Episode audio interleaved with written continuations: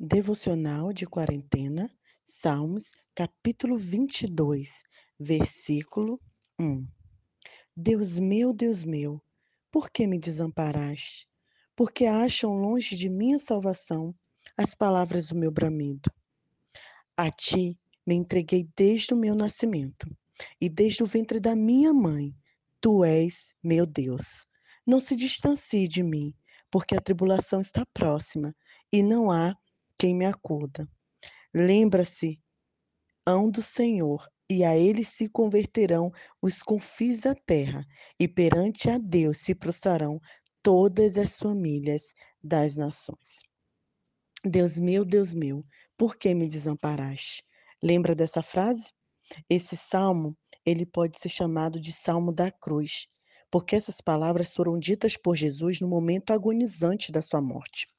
O sofrimento que estas palavras expressam ultrapassa a nossa compreensão, considerando que Jesus sofreu a terrível dor pelos pecados da humanidade. Mas o salmo vem lembrando da santidade do Senhor.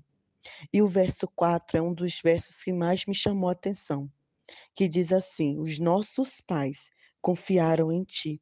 O testemunho dos nossos pais e do passado também do salmista nesse contexto, fortalece-o a fé. Sabe, queridos, é fácil confiar e se entregar ao Senhor quando tudo vai bem. Mas o grande desafio da fé cristã é você confiar no Senhor, continuar firme, mesmo quando tudo vai mal.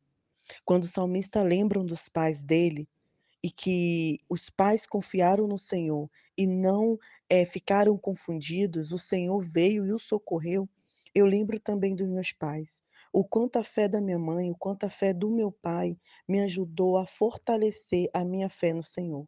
Porque eu via que mesmo quando tudo faltava, ou pelo menos o que a gente achava que, que era necessário, faltava em minha casa, a fé do meu pai e da minha mãe continuavam inabalável. Eu nunca vi a minha mãe se afastar do Senhor. E mesmo em momentos em que ela estava desanimada e desmotivada de ir ao templo, ela estava com sua Bíblia e com seu joelho no chão. O meu pai, da mesma forma. Com certeza que em seus momentos ele teve vários é, momentos de Elias mesmo. Né? O nome dele é Elias, ele já deve ter tido várias situações em que Elias se encontrou na caverna de tristeza. Mas eu também nunca o vi desamparado e nunca vi abrir mão do Senhor. Nesse texto, nesse salmo, eu lembrei de uma música que fala assim: Ó, oh, nunca me deixou na tempestade ou na paz. O Senhor querido nunca nos deixou. O Senhor Jesus, mesmo proferindo as palavras do salmista, ele sabia que Deus estava com ele ali também no momento da cruz. Mesmo quando as pessoas dizem que não vale a pena servir ao Senhor, tamanho é seu sofrimento, assim como disseram para o salmista, ele diz que continua confiando em, em Deus.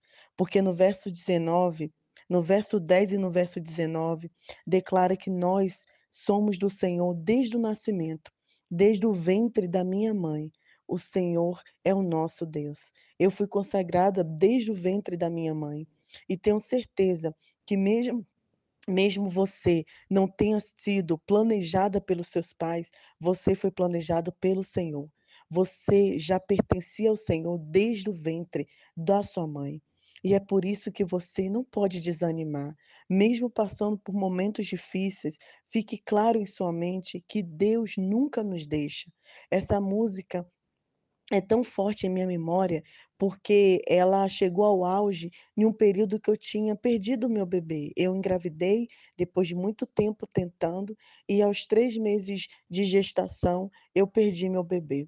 E, eh, e essa música foi a primeira música que eu ouvi ao chegar no templo, que o Senhor nunca nos deixa, nos deixa nem na tempestade, nem na dor, nem na, na paz ou na bonança, ele sempre está conosco. E é esse o convite de Deus para o seu coração, que você sinta a presença do Senhor Jesus Cristo. Confie. Sim, eu sei, deve estar muito difícil e vários desafios que você deve estar enfrentando, mas continue confiando no Senhor, porque Ele nunca nos deixou. Que o Senhor continue firmando o seu coração, a sua vida, a sua mente e que em breve nós possamos estar glorificando ao nosso Deus, que é o Deus conosco. Nai Duarte, Moçambique.